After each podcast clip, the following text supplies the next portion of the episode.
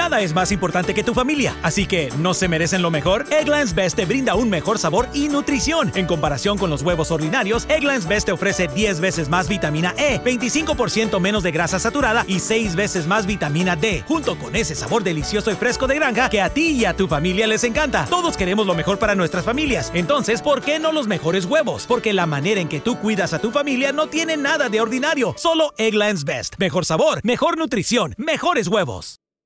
Nada es más importante que tu familia, así que ¿no se merecen lo mejor? Eggland's Best te brinda un mejor sabor y nutrición. En comparación con los huevos ordinarios, Eggland's Best te ofrece 10 veces más vitamina E, 25% menos de grasa saturada y 6 veces más vitamina D, junto con ese sabor delicioso y fresco de granja que a ti y a tu familia les encanta. Todos queremos lo mejor para nuestras familias, entonces ¿por qué no los mejores huevos? Porque la manera en que tú cuidas a tu familia no tiene nada de ordinario, solo Eggland's Best. Mejor sabor, mejor nutrición, mejores huevos.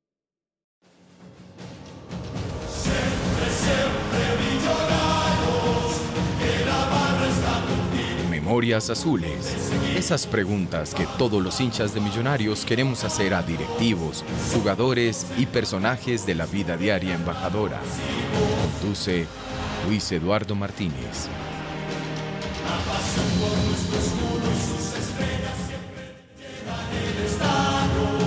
Losmillonarios.net.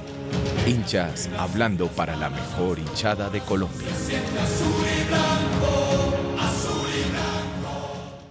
Buenas tardes a todos, estamos acá en el episodio número 11 de Memorias Azules. Hoy tenemos a un amigo de la casa, a Diego Caldas, ingeniero catastral, artista e historiador empírico de Millonarios. Creo que es de las pocas personas que sabe tanto de Millonarios.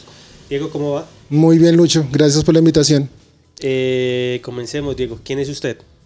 Uy, un bogotano muy, muy enamorado de Millonarios, que, que también está dedicado como a las letras, ¿no? A, a intentar sacar libros de Millonarios, a recuperar la historia.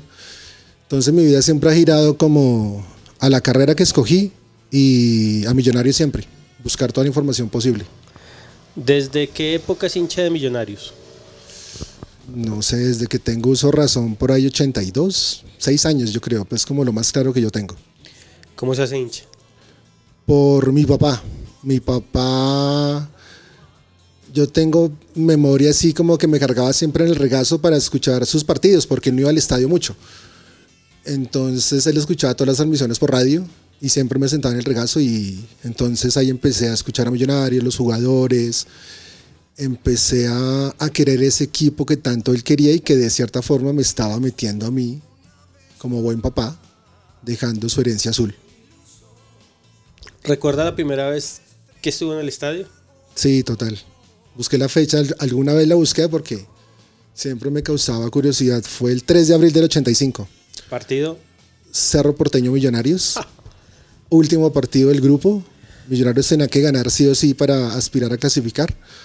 En esa época donde el América era el América y donde el América también, como ayer, pues se veían cosas extrañas, ¿no? Millonarios nunca le pudo ganar al América ni, ni, ni, en Cali ni en Bogotá, y eso fue lo que lo terminó sacando.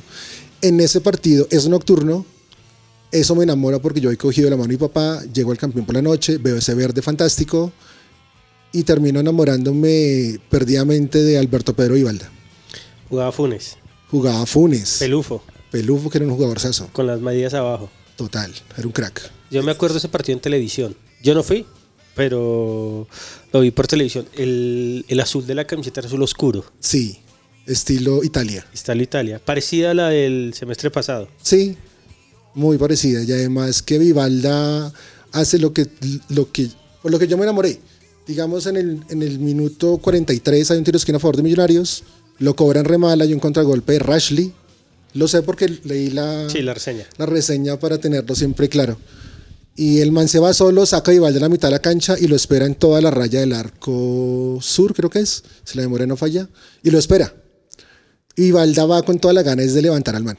Entonces levanta al man, igual el, el gol termina siendo es porque el man, el, el, paraguayo vuela por los aires y al caer, pues cae encima balón y lo mete.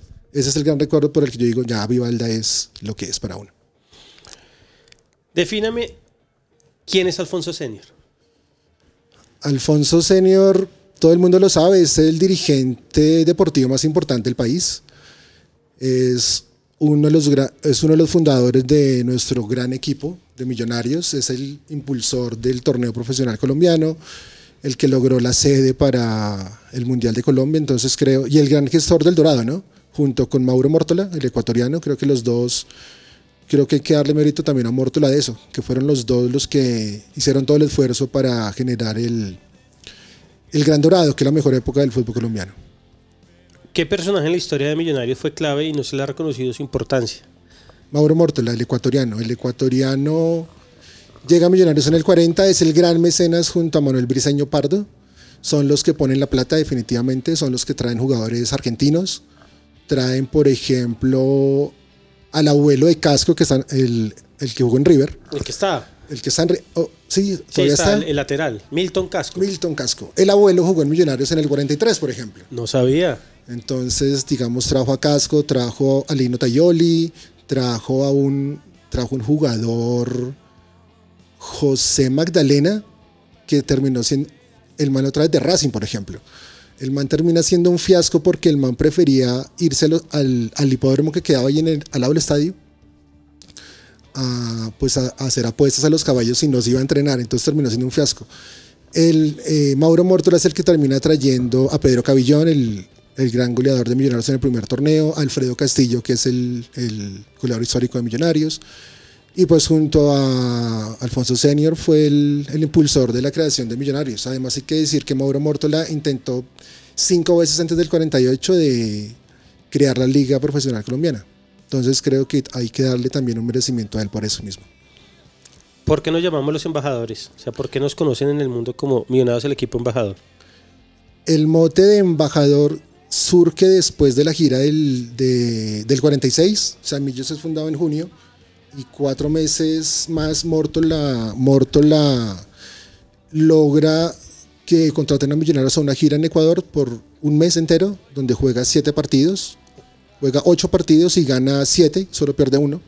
Enfrenta a siete rivales y cuando llegan a Bogotá la prensa empieza a decir que es el equipo embajador del fútbol colombiano. Además porque es el primer, el primer equipo colombiano que sale del país y segundo hacer una gira tan extensa. Entonces de ahí sale lo de los embajadores. ¿Qué momento en la historia usted lo conmueve? O sea, usted que ha escuchado, ha leído, ha investigado, o sea, ¿qué momento usted dice, loco, esto es Millonarios? No sé, a mí siempre me va a remitir el 84 no sé. 1984. 1984 por todo, porque es el equipo del que uno se enamora, es el equipo donde casualmente aparece Pinto como, como técnico. Además que Pinto es de esos pocos técnicos colombianos que fue hecho por un club. Digamos que Pinto empezó siendo preparador físico, después fue asistente técnico, fue director técnico de las reservas y en algún momento Millonarios lo manda a Alemania a estudiar. Y, apenas termina el, el, el curso en Alemania, pues lo contratan en el 84 para que tome Millonarios y termine armando un combo maravilloso que es el equipo donde es un equipo fantástico. El del 84 es donde está Barberón. Barberón. Carlos López. no, está? no, ya no estaba. Ya no estaba, él se va. Se va en el 80 ah, en diciembre del 83. Llega el pibe que digamos que a mí me parece que Pinto es el que lo descubre para los grandes equipos colombianos es el, el, el, que apuesta por el pie. Entonces, digamos que el man arma un equipo con Espíndola, que si la gente no sabe, el mismo Diego Maradona dice que el mejor socio que, ha tenido es Espíndola, en, la, en, el, en famoso equipo de los cebollitas, y que termina siendo en argentinos. Estaba Funes, entonces creo que ese equipo, todo lo que creo que todos los de esa época creo que nos enamoramos mucho de ese equipo y es muy difícil que algún título, algún equipo después así haya sido campeón, creo que es difícil de superar, ¿no? El de los 84. Tuvo todo, tuvo todo y además fue la excepción más grande porque lo perdemos tontamente faltando 15 minutos. ¿El Dorado es el momento más importante en la historia de Millonarios y del fútbol colombiano? Sí, completamente. ¿Por qué? Porque, no sé, el, el Dorado marca un antes y un después en el, en el fútbol moderno digamos que partamos del hecho que es la primera liga, gracias a don Alfonso y a Mauro Mórtola, que deciden apostar por hacer una liga de grandes estrellas. Entonces creo que, digámoslo así, que se me olvidó también hablarlo con respecto a don Alfonso Senior, Digamos, cuando su merced me preguntaba, defina a don Alfonso Senior, yo le iba a decir, como pensemos en Florentino Pérez, con los Galácticos en el 2000. Eso fue, una, eso fue una revolución muy grande en el fútbol. Es una buena comparación, ¿no? Entonces, saber que don Alfonso Senior lo hizo 50 años antes de apostar por grandes estrellas de todos los países, obviamente con la ayuda de, de Pedernera, que es el que de cierta forma trae y organiza un poco la liga. Creo que partiendo de ahí, pues nos, nos, nos pone en el, en, el, en el mapa mundial en un momento donde las digamos que las ligas profesionales no tenían tanta relevancia o tanta trascendencia. Creo que la primera liga que logra eso a nivel mundial es la colombiana, con tanta estrella, por todo lo que termina generando, viajes a Europa. Eh, digamos que el mismo Dorado pone en crisis a la, a la liga inglesa, por ejemplo. Yo he encontrado reseñas donde la liga inglesa va y se queja a la FIFA por decir se nos están yendo los jugadores para, para Colombia y no queremos eso. La Argentina también entra en un problema, obviamente, porque le destacamos a los, a los tres mejores exponentes del fútbol argentino. Entonces creo que la liga, la época del Dorado, genera tanta conmoción a nivel mundial que es lo que nos termina colocando en el mapa y esto había recordado, ¿no? El, el, el, equipo Millonarios sigue siendo recordado en todos los países, en diferentes revistas, en, en, revistas alemanas, francesas, siempre el equipo Millonarios está entre los mejores históricamente en la historia del fútbol mundial. Sí, está en el top del, de los mejores equipos del mundo. Claro. Del mundo mundial. Del mundo mundial, exactamente. Y son muy pocos los, los, los, los equipos suramericanos que logran ese ese estatus, ¿no? Digamos que está la máquina de River, fundamental, digamos que el Peñarol, primer ganador de la Libertadores, el, el Santos de Pelé y, es, y, está el Millonarios de Bogotá. Sí. Eh, ¿Qué importancia tuvo Adolfo Pedernera en todo lo que fue Millonarios? Yo creo que futbolísticamente es el gran gestor de, de todo lo que consiguió Millonarios entre el 49 y 53 es el que termina trayendo a, a Di Stefano, a Rossi, eh, es el que termina trayendo al maestrico Baez también, que es fundamental. Y también como lo, lo, que estábamos hablando fuera de micrófono, es que es el, es el contacto también para armar los otros equipos, ¿no? Sí, o sea, él no solo, él no solo monta el mejor equipo del mundo, que era Millonarios, sino le ayuda a los demás equipos y, y va ubicando jugadores en, en, otros equipos, en Medellín. Logra en montar Cali. la competencia, ¿no? Entonces a, a, aparecen los peruanos, lo del famoso rodillo, rodillo negro, sí. el Cali creo que es, los paraguayos en el, en el Pereira. Entonces creo que, uy, el aporte de don Alfonso Serio es fundamental, ¿no? En todo, en todo, deportivamente, además, además porque profesionalizó literalmente el fútbol colombiano, porque más allá veníamos de algo muy incipiente, del amotorismo, con un título que ganó Santa Fe la primera vez, y ya con la llegada de él creo que todo el torneo colombiano ya tiene una, una trascendencia profesional, que es lo que se estaba buscando. Además, un visionario. Lo que hace Florentino Pérez ahora lo hizo don Alfonso Senior en, en El Dorado. Esta es una, una apreciación que yo tengo y quiero que a ver si usted está de acuerdo o no. O sea, gracias a Millonarios, o sea, el Real Madrid logra ser lo que es hoy. O sea, semejante monstruo. Claro. Y si Millonarios no va a jugar a, a Madrid la, eh, la, las bodas de oro de ellos, eh, creo que el Real Madrid nunca hubiera tenido a Di Stefano y nunca hubiera montado algo tan grande como lo que. Claro, y, y, se demostró cuando fuimos a, a, jugar ese famoso partido del 2012. Sí, que no se debió jugar nunca. Más allá del resultado. Bueno, puede yo digo ser. que no. Bueno, yo lo decía bueno, a mí me parece que debía jugarse porque era una cábala mía para salir campeón. Entonces creo que ah, cuando bueno. se propuso el, el, el, Hay que jugarlo siempre. Claro, entonces yo dije, no, si Millos juega con el Real Madrid y Santa Fe ya fue campeón, salimos campeones en diciembre. Siempre ha pasado eso. Yo se lo decía, sí, yo, yo se lo decía mucho a mis amigos y le, le, digamos que le tenía mucha fe a ese torneo del 2012, el segundo. Pero sí, lo que usted dice es cierto porque, digamos, cuando se juega ese partido del 2012, toda la prensa de Madrid dice que gracias a la visita de Millonarios uh, al Real Madrid es que el Real Madrid cambia completamente, además que se da la disputa entre Barcelona y, y el Real Madrid por los derechos de Estefano, además porque terminamos también vendiendo un, un jugador al, al, Barcelona que mucha gente pues no lo tiene claro, que es el uruguayo Ramón Villaverde. Villaverde, sí señor. También vendemos un jugador colombiano que es Rafael Balek al Genoa italiano. Entonces creo que lo que hace Millonarios en ese viaje es fundamental. F- Fundamental sobre todo para la, la- para la liga española, porque le da un plus a, al Real Madrid y lo, y lo termina transformando en el equipo que es ahora, hoy en día. Y los mismos hinchas del Real lo saben. Saben que todo se debe a ese partido con Millonarios. ¿Cuántas Champions ganó Di Stefano? ¿Cuatro? Cinco. Cinco. Bueno. Casi el, nada. ¿no? El Real Madrid tiene una deuda con nosotros. Por ese 8-0 nunca lo va a entender.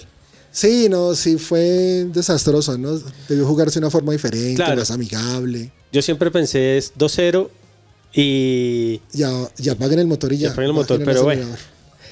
eh, ¿quién fue Gabriel Ochoa Uribe para Millonarios? Uy, un referente muy importante en la historia azul. Creo que después del Dorado, Millonarios entra en una crisis deportiva muy grande y también económica, que no se entiende por qué, pero termina siendo una crisis.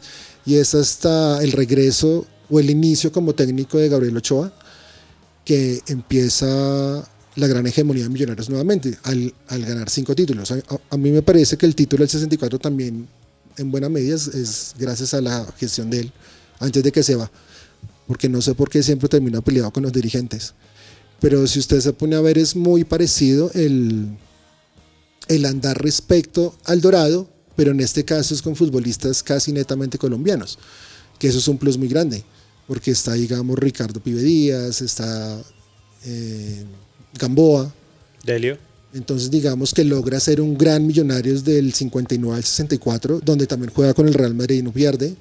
Entonces hay un parangón para mí muy fuerte entre el 59 al 64 y el 49 y 53 de, de la época del Dorado. Creo que potencia mucho al futbolista colombiano cuando no cuando todavía los dirigentes no se preocupaban por eso, más allá de mantener un torneo muy normalito, creo que él con el Millonarios logra hacer justamente eso. Además, Gabriel Ochoa Uribe no solo fue campeón con nosotros. No, fue campeón. A donde fue, Es, sí, ese fue un gran error que tuvo la dirigencia haberse peleado con él en el 77. 77 sí, porque el, 77, porque el 78 salimos campeones y es el argentino. el argentino del Hacha, Pablo, eh, Pedro del Gustavo. Lacha. no, Pedro del Hacha. Pedro del Hacha. Pedro Gustavo es un amigo mío argentino. Ah, ok. Y ya, la- lastimosamente por la pelea que tiene con los directivos es que termina cogiendo al América y ya sabemos todo lo que pasó ahí, lastimosamente.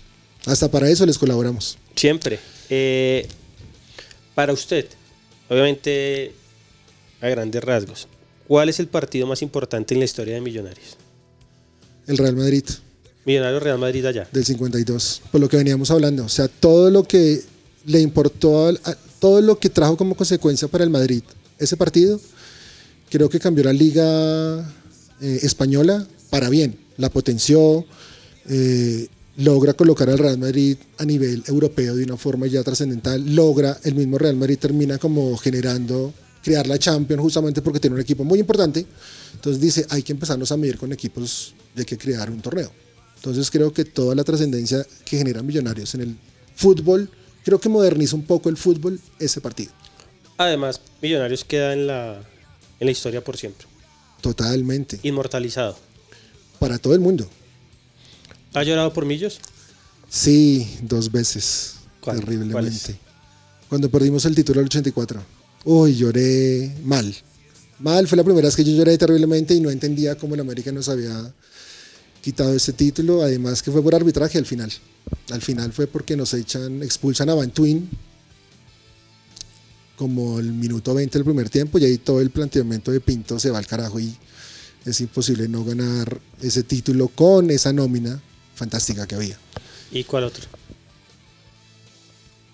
Y cuando, cuando se terminó el partido con Junior en el 2012, Que perdemos. mm, no queda empatado, pero clasificamos Ah, a la sí. final. Yo estaba pensando que era el partido que perdemos por penales, que ganamos 4-1 acá y perdemos 3-0 allá. 3-0 acá, 3-0 allá. 3-0 allá, 3-0 allá. No, no, no. El, el- ese partido en el que pasamos a la, a la final del 2012, uy, yo me puse a llorar en Oriental como niño chiquito, porque, porque para, mí, para mí era más importante llegar a la final. Independientemente del resultado, yo decía, ya se quebró esta mierda de no llegar a una berraca final de torneos cortos. Entonces, además, ¿cómo se da, no? Porque se acaba el partido, hay que esperar en pasto el partido con Tolima. Duramos como tres minutos que aparecen 20 siglos. Un silencio sepulcral en el campín, que realmente termina siendo como un minuto, pero son como 20 para uno.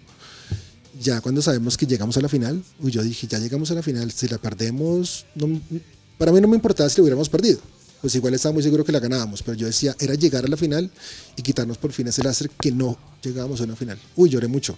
Éramos, creo que solo dos equipos o tres equipos nunca habían llegado a una final en torneos cortos, y entre eso estábamos nosotros. Que era absurdo, ¿no? Que era una vergüenza. Entonces, para mí, ese quiebre es fundamental porque es como, marica, por fin pudimos.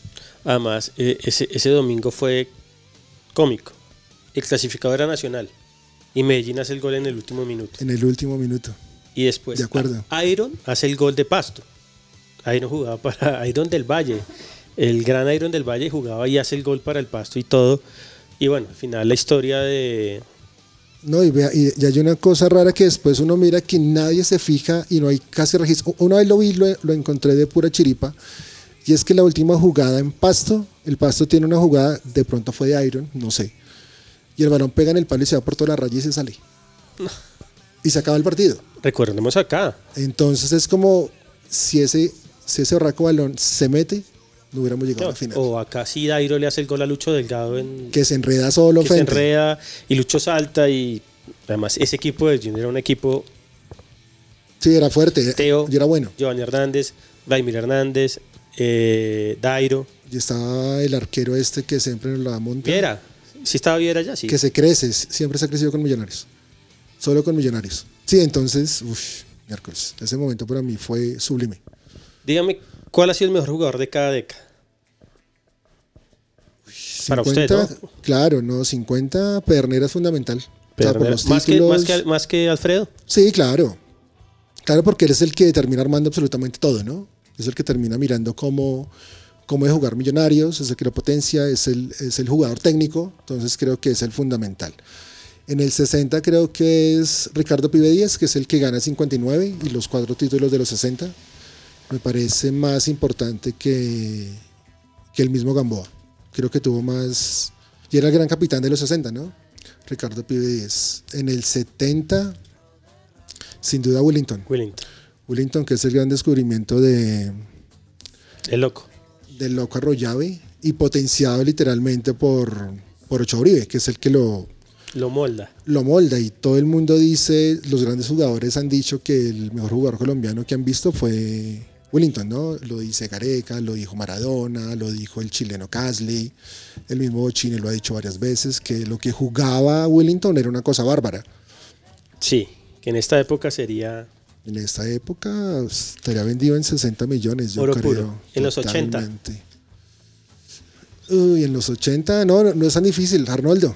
Sí, Arnoldo. Arnoldo Iguarán es el pilar de toda esa década. Siempre estuvo ahí, siempre hizo goles, siempre fue el gran capitán, a veces sin serlo, pero era el era lo que representaba todo lo que uno quería ver en un equipo como Millonarios, ¿no? Viene ahora lo difícil, en, el 90, en los 90. En el 90, John Mario por los dos subtítulos ¿Sí? para mí. ¿Más, sí, me más que parece. Burgues? Para mí sí. Sí. Para mí sí. Sí, completamente. Además que nos lleva dos subtítulos que se nos escapan de las manos. Además era el símbolo de una generación, él, que crecía Paralelo a la barra. paralelo, o sea, eh, él crecía paralelo a, a un, a un grupo de hinchas que se, después se convierte en comandos azules y además que nosotros, que no somos de esa época, teníamos el- la sombra de los grandes equipos que nunca vimos y venía la oscuridad que fueron tantos años. Claro. Y él nos dio un poco de luz, sin saberlo, Sin saberlo terminan siendo dos oasis ahí en, en esos 24 años. Y lo que su merced dice, John Mario también tenía como ese espíritu que teníamos nosotros en Oriental. Rebeldía. Rebeldía total, entonces era la desfachatez del man. A John Mar- una vez le dije a John Mario, o sea, solo le faltaba bajarse las medias para ser más... Que era lo que uno veía de chiquito, que los, los, los genios Siempre era con las medias abajo. jugaban con las medias abajo. Y él no, él siempre era con las medias arriba, no sé por qué lo, lo hacía. Entonces creo que ese espíritu del man, eh, nos identificamos mucho desde la tribuna con eso. Burgues es un gran referente, pero, pero pues, lastimosamente Burgues no alcanzó ni siquiera el subtítulo, que es una embarrada. Mereció mucho más en Millonarios, pero es más, Burgues se va en el 2001 y no queda campeón. O sea, es absurdo. Increíble. Igual que Bonner. Bonner es el único año que no están millonarios y, y ganamos esa famosa Merconorte. En, el- en la primera década del, del siglo XXI, En ese. uy, en ese Muy bravo. Sí, pero no sé, yo creo, yo creo que me voy por dos a la par. Carlos Castro por ser goleador 2000-2001 y nos dio la esperanza como que venga, intentemos. Además fue campeón de la Merconorte. Y Siciliano. Sí, Siciliano por, por la Suramericana. Creo que se hizo un gran torneo. De resto uno ve el 2000, la- la- esa década y no, es muy complicado escoger algo más. eh, a mí Carlos Castro nunca me gustó, lo digo acá. eh, goleador, pero después, no, no, nunca me gustó. Y Siciliano, momentos claves en la historia. Taparse ese penal, Claro, además. que eso es hacer muchos hinchas. O sea, el- yo estaba abajo tomando fotos ese día y ver a la gente llorando. O sea, nunca me había pasado. Los goles a San Pablo. Sí, Estadio lleno. Ni en la final he visto como, como gritó la gente al gol ese día y como temblaba la cancha. impresionante. Obviamente le cabían 10.000 personas más al, al campín de esa época. Y el triplete que le hizo la América cuando empezamos perdiendo al minuto. Sí, y el man solito voltea el partido, creo que 2008 contra Sí, América. igual el 2000 es una década. No, muy negra. Negra para lastimosamente No, Y no tenemos. La segunda década del siglo, del siglo XXI. No, Mayer. Mayer. Mayer. Mayer nos dio muchas cosas. Yo sé que Mayer es de amores y odios, pero, Sí, genera resistencia. pero con Mayer logramos una consistencia en, en fútbol. O sea, creo que casi siempre estuvimos llegando a semifinales de torneo. Llegamos a la semifinal de una Sudamericana que se nos escapa de una manera estúpida. Llegamos a una final de Copa Colombia, llegamos a otra final de Copa Colombia. Creo que Mayer es en gran medida culpable junto a los otros jugadores, pero era, el- eh, eh, era como el referente en el fútbol, ¿no? Entonces creo que, Oh, y liderazgo también. que sí, ahí no hay nada que hacer. Es difícil que haya otro jugador así, por lo menos por ahora. Ojalá lleguen más y mejores. ¿Por qué no le hemos dado la importancia a la Copa Merconorte?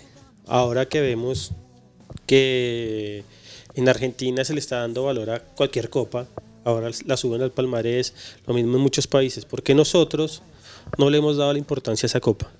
Porque tuvimos la mala fortuna que no fue transmitida después de la fase de grupos, ¿no? Porque PSN quebró y se dejó de ver. Me parece también que el hincha siempre su obsesión es la Libertadores. Después de todo lo que ha pasado y lo intentamos en el 95, lo intentamos en el 97 y nos sacan de formas infames. Con buenos equipos, porque creo que esos dos equipos hubieran llegado a la final perfectamente, viendo el camino como se daba digamos, el 95 hubiéramos superado a aquel equipo, hubiera sido una semifinal con River, que hubiera sido fantástica, Hubiera sido lindo ganarles. y hubiera sido lindo ganarle a River. Y en el 97 sacando a Peñarol, más allá de cómo sea el partido. Si la gente no se acuerda, nos expulsan dos jugadores y jugamos casi 80 minutos con nueve hombres, y al final logramos eh, forzar los, Los penaltis. los penales, entonces, y después venía, creo que Racing. Racing era un equipo muy blandito. Después era Sporting o algo así. Entonces creo que se hubiera podido Además, creo dar. que Sporting llega a la, a la, fi- a la semif- Llega, a llega la final contra Cruzeiro. Contra Cruzeiro o sea, teníamos todo como el camino. Entonces, como que siempre esa obsesión hace que la Merconorte no sea tan valorada, pero pues yo le digo a la gente, es como.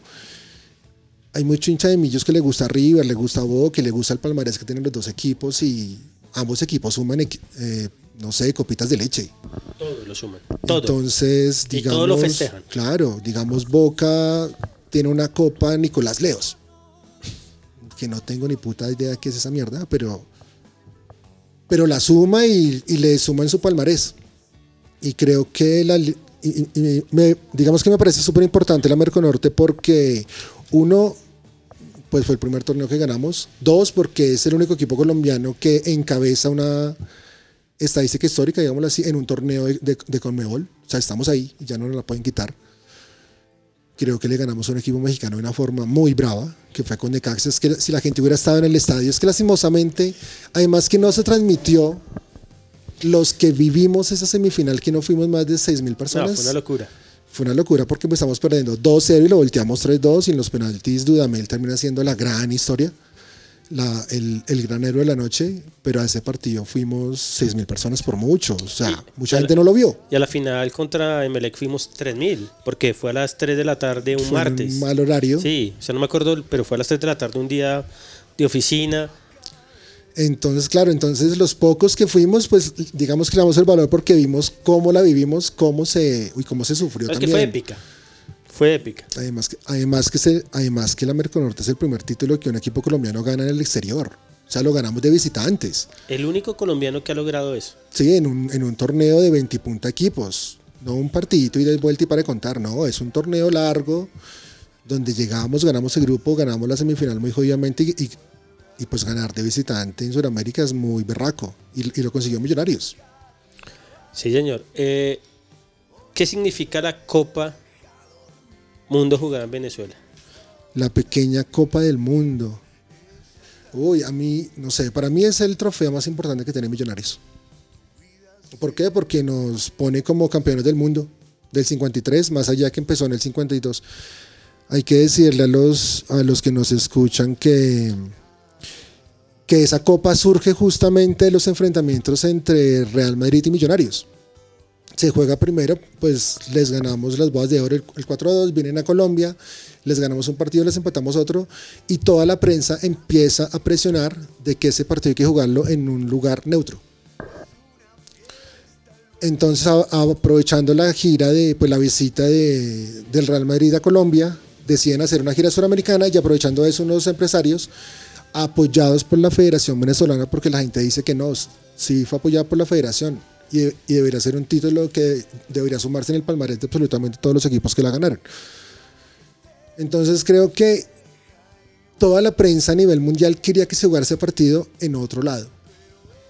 Y en esa primera pequeña Copa del Mundo del 52 viajan todos los periodistas de todas las ligas importantes, la inglesa, la italiana, la española, la francesa, viajan de Argentina, viajan de México, porque quieren ver qué pasa entre ese Real Madrid y Millonarios. Entonces, si uno se pone a ver la pequeña Copa del Mundo, naces por el enfrentamiento entre Real Madrid y Millonarios, por eso es tan importante fundamental. Y ya sabemos que la pequeña Copa del Mundo es el, el antecesor de, La Intercontinental. de la Intercontinental. El momento más triste para usted en la historia de Millonarios. La quiebra del 2004. Fue muy brava. Sí, yo creo que uy, los que vivimos eso, o sea, porque ahora hay mucho hincha muy, muy nuevo que no, que no vivió esas malas épocas, Ay, que pero están en las buenas. O sea, ellos dicen, no, estamos en las malas. Y uno dice, si estas son las malas, menos mal, Sí. porque no, fue muy duro, o sea, fue muy duro todo, lo, o sea, ese 2004 fue muy raro, fue muy raro porque veníamos de querer hacer un estadio, que no se sabe cómo se Sí promueve ser. la idea, si va a ser un estadio, con unos notables que le dieron la espalda al equipo, con un Guillermo Santos que pues quedó solo, sin el respaldo de los otros notables, entonces el man como que termina todo, como que, ay, no sé, como que manda todo al carajo y, y, y terminamos decretando la, la ley de quiebras, o sea, nos acogemos a la ley 550, ¿no? Sí, señor. 2004. Y, y además la de mayor dice que por la mala inscripción del fiscal no podemos jugar el torneo y será la primera vez que no jugamos un torneo y eso sería, eso será nefasto para Millonarios no jugar un torneo. nos hubiéramos acabado. Claro. Entonces, como que se retrasa un poco el, el- la participación de Millos en ese torneo. El primer partido que sumamos, además que no ganábamos nada, perdíamos todos los puntos porque estábamos con un equipo de inferiores. Cuando ganamos uno, nos quitan los puntos por mala inscripción del hijo de Morón. Claro que lo empatamos. Se muere también José Omar Pastoriza por esos días. También renuncian absolutamente todos porque yo me acuerdo que me pareció muy chistoso. Y la prensa da una noticia así como si fuera el gran boom, que es que renuncia el capellán de Millonarios. O sea, hasta ese punto llegan de decir, Millonarios está en la olla, está jodido, y no sabíamos de dónde. Y ahí es cuando pasa algo muy bonito, y es que, no sé si la memoria me falla, pero Sumer se está arrancando con los Millonarios. Eh, Más o menos. Un poquito antes, pero digamos que ahí nosotros ya estábamos full, full time con Millonarios, con los Millonarios. Vamos a un poquito antes, nosotros tenemos 16 años. Ok. Entonces, pero pues nosotros la vivimos, no la comimos completa. Y entonces hay algo muy bonito que la gente tiene que saber y es que cuando veníamos muy en la mala, muy, muy en la mala, se va a jugar ese famoso clásico con Santa Fe, que venía muy bien, venía casi puntero del torneo y entre las cuentas de ellos estaba que nos iban a humillar, nos iban a golear, nos iban a meter otros 7-3 y no sé qué, y ta, ta, ta. Y ustedes son los que empiezan a promover el, el famoso banderazo, que El es el primer banderazo de la historia. Sí, señor. Y, te- y el estadio al- al- a donde iban 8 mil personas terminan yendo los 40 mil a ese clásico. Y se repite contra el Nacional. Y lindo porque pues el banderazo, en esa época nadie estaba acostumbrado a hacer banderazos, lo, hace, lo, lo movemos nosotros con mucha gente, no solo nosotros, la barra, las barras tradicionales de millonarios, todos hacemos parte de eso. Y después yo recuerdo que con el clásico internacional eh, empatamos 1-1. Sí, que empezamos ganando, nos echan a dos. Y es que lograron empatar. Claro, y Nacional un equipazo, o sea, Además, Chicho Serna, Aristizábal, eh, toda, además- la, toda la banda de forajidos de ellos. Además que llegan con toda la gana de jodernos. Y no Sí, pudieron. Y no pudieron. Entonces creo que a pesar de todo ese dolor, esos dos puntos son fundamentales. O sea, e- ese banderazo creo que es el primer hito de la, de la nueva época de hinchas. Que, porque Millonarios, uh, yo siempre lo hablaba con, con Mauricio Silva. Y Millonarios siempre estuvo en las, en las malas con Millos, ¿no? Siempre aportó, digamos, en el 80 vamos a quebrar y, y alguien decide rifar un, un Renault 12 para sacar al equipo adelante. En otro momento se rifa un bus, una tractomula también. Creo que Santa Fe también hizo lo de la tractomula, después, pero después de que nos fueron a nosotros. Entonces creo que ese, ese 2004 también sirvió para que la hinchada demostrara lo que es y creo que a partir de ahí también cogió un nuevo aire el hincha. Al, eso me parece fundamental. El hincha que no nunca vio nada Que Sí, no no. veía nada, pues solo tristezas veíamos. y ver ganar a los equipos odiados. ¿Dónde estaba cuando quedamos campeones? ¿Cuál de las dos? La última la La primera? 14. del estadio. Uy, fue un día largo. Fue un día muy especial para mí, ¿sabe? Porque fue un 16 de diciembre. Y a mí el 16 de diciembre del 95 se muere mi papá. Que eso para mí, para mí se me acabó el mundo. O sea, mi papá era todo, más allá que está mi mamá y Mm. amo a mi mamá, pero lo mío era, muy- era mi papá por todo, por, por millonarios, por todo. Yo lo tenía como el gran ídolo de mi vida. Y se va en el 95 y para mí los 16 de diciembre siempre fueron tristes. Eran tristes, totalmente tristes. Yo no, yo no quería estar ni siquiera en la casa para no hacer sentir a mi mamá triste. Y cuando me entero que la final se programaba para el 16 de diciembre, también como comenzando la- el, el torneo, yo digo, la final es el 16. Tenemos que llegar, tenemos que llegar. Eh, yo no dormí esa noche del, del sábado 15, no dormí. Además, Mauricio Silva me, me llama como retarde, como a las 11 y media de la noche, porque estábamos cuadrando lo del libro de Millonarios Me Enamoré. Y Mauricio nos había conseguido como el contacto para hacer el libro con una editorial muy pequeña, pero pues funcionaba porque yo no tenía experiencia en esa vuelta. Y Mauricio me llama a las 11 y media de la noche y me dice como, Diego, siéntese. Está sentado, siéntese. Y yo, "Ay, marica, ¿qué me va a decir este man? Yo una vez hablé con él y no se acuerda. Y él me dice, el libro ya no va. Entonces yo quedé, no, no se puede empezar este domingo así, con esa mala noticia.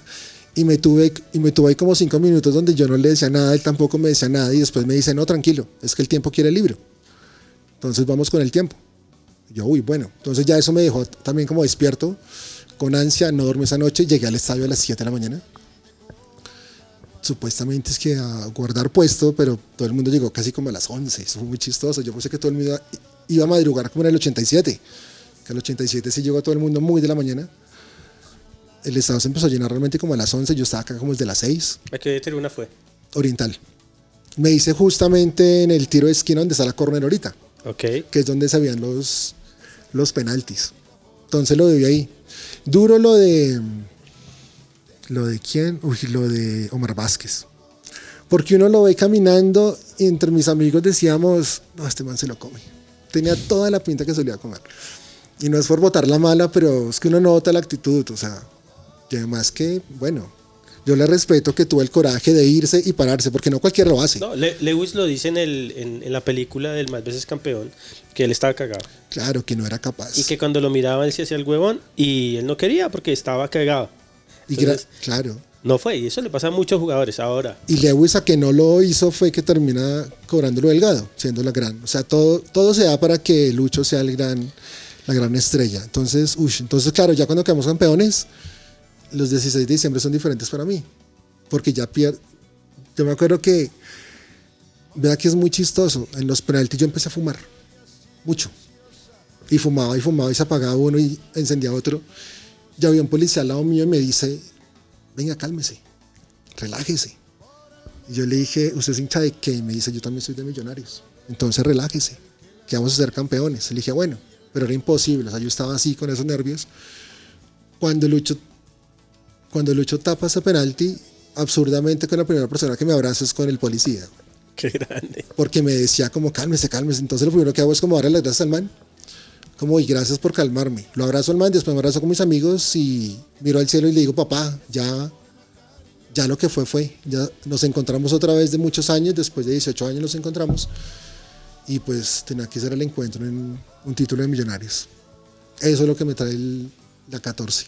La 15, ¿dónde la vivió y qué, qué, qué pasó ese día? Uy, la 15. La, la 15 también tiene su historia. Yo quería verla solo, además.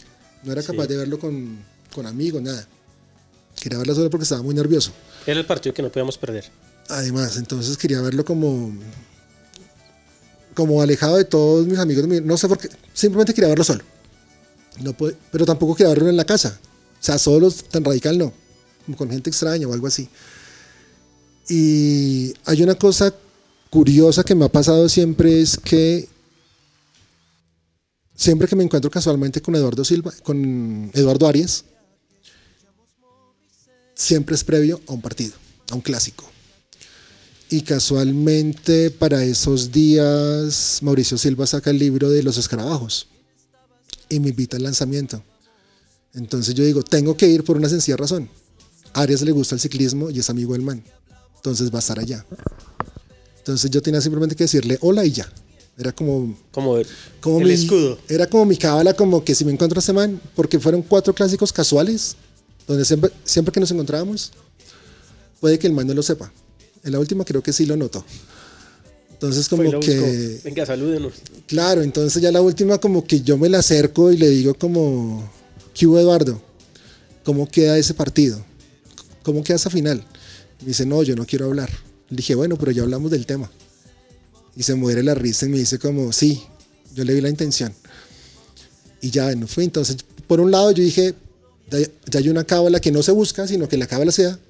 Yo dije, ya no la perdemos. No la perdemos para nada. Yo intento entrar al estadio, como trabajaba para la alcaldía y un amigo concejal iba a ir con el papá y el papá dijo, no, no tengo el coraje para ir. Santafereño los dos. Y el man me dice, Diego, tengo la, la boleta, si quiere, pues venga conmigo. Que me imagino que se muere por estar. Entonces yo me llevo mi camisetica y encima me pongo la chaqueta de la alcaldía. Digo, con la chaqueta de la alcaldía entro sin Claro. problema. Pero no. De una los de... Me dicen, bueno, ahora la chaqueta. Le digo, pero qué necesidad, vengo, vengo trabajando por la alcaldía. Le digo yo, me dice, no, ahora la chaqueta. Entonces ya cuando me den la camiseta me dice, usted no puede entrar, o se la quite y me la entrega. Y le dije, no, yo no entrego el, yo a usted no le entrego la camiseta ni palo, ni loco. El concejal me mira como, serio, usted la cagada, Diego. Mucho huevón. No va a entrar por una camiseta. Claro, yo dije, pero es que no la voy a soltar, entonces no, lo siento. Entonces terminó yendo al, al bar de siempre en Chapinero a verlo. Digo, pues ahí, siempre vi, además que vi todo el, todo el torneo ahí porque no entré al estadio. En ese torneo decidí no entrar. Entonces fue como la cábala de no ingresar, no ingresar. Y también dije, si hubiera entrado, la cago. ¿Sí me Puede- entiende? puede pasar. Claro, entonces hubiera, no me lo hubiera perdonado. Entonces dije, pues mejor fue así que no me dejaron entrar. Entonces lo terminé viendo ya al final el, el bar se termina llenando de santafereños conocidos, conocidos. Eran como siete, con sus camisetas y toda la cosa. Y yo estaba ahí solo en el bar. Y celebré esos dos goles a rabiar. Y con el 2-1 en contra fue como, mierda. Esta mierda como que ya no. Como que ya no, porque uno ve los penaltis, uno dice, esto es penalti, yo no sé. Yo no sé. Nos había ido muy, bien- muy mal en penaltis. Claro. Solo la 14, lo demás, las demás definiciones en penaltis, nos ha ido re mal. Y además que es, bueno, es, además es divertido porque yo pensaba ver el, yo pensé que el, el par iba a estar solo, porque yo pensé que los manes iban a ir al estadio. Sí. Más allá que son conocidos, no son los grandes amigos, pero son los conocidos. Y no fueron. Yo dije, no, pero qué amargos son ustedes que no van a la final. No, tienen huevo. Entonces, claro, la montadera la montadera y al final, pues el gol de Rojas ya apacigua todo, lo celebré de una forma absurda contra ellos. Ya les dije como, bueno, ya quedé campeón, ahora sí me voy para mi casa a dormir. Y les amargué. se lo celebré en la cara, feliz y ya. Me gastaron trago un buen rato y me fui para la casa feliz, muy feliz. Porque fue una paridera. No. Muy berraca. Hay que escribir un libro de, Sí, hay que hacerlo. de, la, de la 15 porque, porque es muy berraca. Ahorita River sacó un libro solo de la final contra Boca. Sí, no, y, y yo, yo creo que van a sacar muchas cosas No, más. pero digamos- Pero, claro, O sea, cuenta todo lo que pasó que de mucha gente y es un libro muy chévere. sí. Diego, ¿por qué Millonarios es el equipo más grande en la historia del fútbol colombiano? El más grande, yo creo que es simple. Para mí, Millonarios tiene un, un solo clásico, que es Santa Fe. En cambio, Millonarios es el clásico de todos los demás equipos. Es simple. O sea, todos van a querer, todos van a querer quererle ganar siempre Millonarios. Todos, absolutamente todos. Y eso únicamente lo genera Millonarios. Entonces ya de entrada ya, por eso somos los más importantes, importantes también porque pusimos a Colombia a nivel mundial en, en- la época del Dorado, porque fuimos los grandes representantes de la Libertadores durante mucho tiempo, más allá que no se nos ha dado. Creo que, no sé, la historia de Millonarios es tan grande y tan rica que ningún equipo colombiano la puede igualar. Por más títulos que pueden tener por encima de nosotros, no. Porque tenemos algo diferente. Como decía yo, Mario, no peleen con los demás que Millonarios es distinto. Es el más grande. De acuerdo. ¿Qué libro se viene? Tengo uno que tentativamente se llama El lado M, que es como el lado municipal. El M es por municipal y millonarios. Es un libro que mm, recopila toda la historia entre el 38 y el 48 hasta que surge el torneo colombiano. Entonces explica más o menos por qué somos millonarios, cómo llegamos a, a formar el torneo colombiano el 48. Entonces es como recopilar todo ese tipo de cosas. Logré recopilar como 230 partidos de millonarios, nóminas, técnicos, momentos históricos, como lo que le decía anteriormente, que Millonarios intentó cinco veces antes del 48 crear la, la liga profesional y no, y no, pues no se le daba por los dirigentes. Además porque los dirigentes estaban en la costa y querían manejar toda la vuelta. Millonarios es el equipo rebelde de la época al, al que tratan de pirata también. Entonces es como, ese es el libro que se viene. También tengo otro que yo se lo voy a conocer a usted, que es el de las 70 historias azules. Usted lo leyó, Hay que ponerle tres más. Hay que ponerle tres más, pero me cambia como la forma del título, porque lo tenía claro. Pero sí, son esos dos libros de Millonarios. No los he sacado es porque pues Guillermo Ruiz vive sacando anualmente el mismo libro y lo va actualizando, entonces como que como que choca. Como que digo, no, lo puedo sacar, pero si nadie lo compra, nadie lo... Y no es por hacer plata, pero pues Pero la idea es que la gente es- lo conozca y que, y que la gente se anime a, a comprarlo. ¿Qué significa para usted Millonario en su vida ya para terminar, Diego? No, significa todo. Toda mi vida siempre ha girado en torno a millonarios. Desde mi papá, o sea, por mi papá es como la herencia que me dejó, literal. Siempre lo recordé por eso. O sea, siempre fue el señor Caldas. El señor Caldas me hizo azul. Yo moriré siendo azul por él. Entonces todo siempre ha girado en torno a eso. Siempre. Absolutamente todo mi vida. Diego, esta es. Vamos a ver. Usted es de los tipos que más conozco de rock- que sabe rock colombiano. Sí. Millonarios, ¿quién es en el rock colombiano? O sea, hagamos una comparación. Para usted, ¿quién es Millonarios en el rock colombiano? Ultrágeno. ¿Ultrágeno? Sí, ultrágeno. Ultrágeno representa todo lo que re- representa Millonarios también. Eh, no sé, ultrágeno es visceral, es muy bogotano. Las letras representan todo lo que es el sentimiento de un bogotano y Millonarios también es eso, ¿no? Yo creo que el bogotano hincha Millonarios lo refleja en el día a día. Si Millonarios pierde, su día es triste y Bogotá es triste. Si Millonarios gana, el cielo es completamente azul y el, y el estado de ánimo de uno también. Entonces creo que Ultrágeno también maneja eso.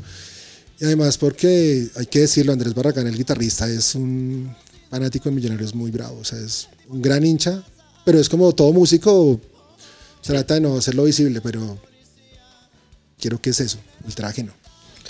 Diego, muchas gracias. Eh, Charlota, eh, queremos decirle a la gente que Diego y nuestro amigo Raúl Escobar van a ser parte de los minados.net de ahora en adelante. Van a hacer un podcast que se va a llamar La Máquina del Tiempo.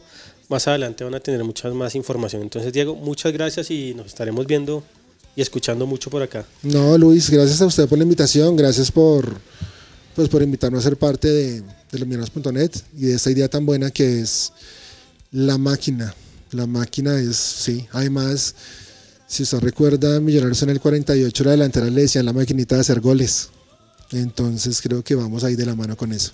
Sí, señor, muchas gracias a todos por escucharnos y nos vemos próximamente en Más Memorias Azules. Listo.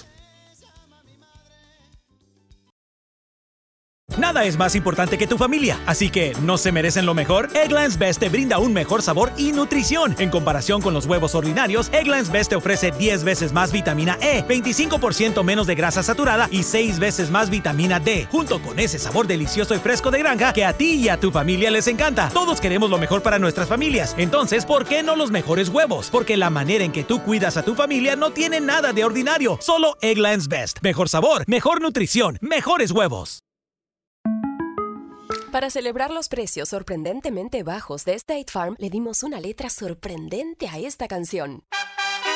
Sorprendente, State Farm es, con esos precios tan bajos, ahorro mes a mes. Sorprendente, State Farm es, yo quiero esos precios bajos, ahorrar es un placer. Como un buen vecino, State Farm está ahí.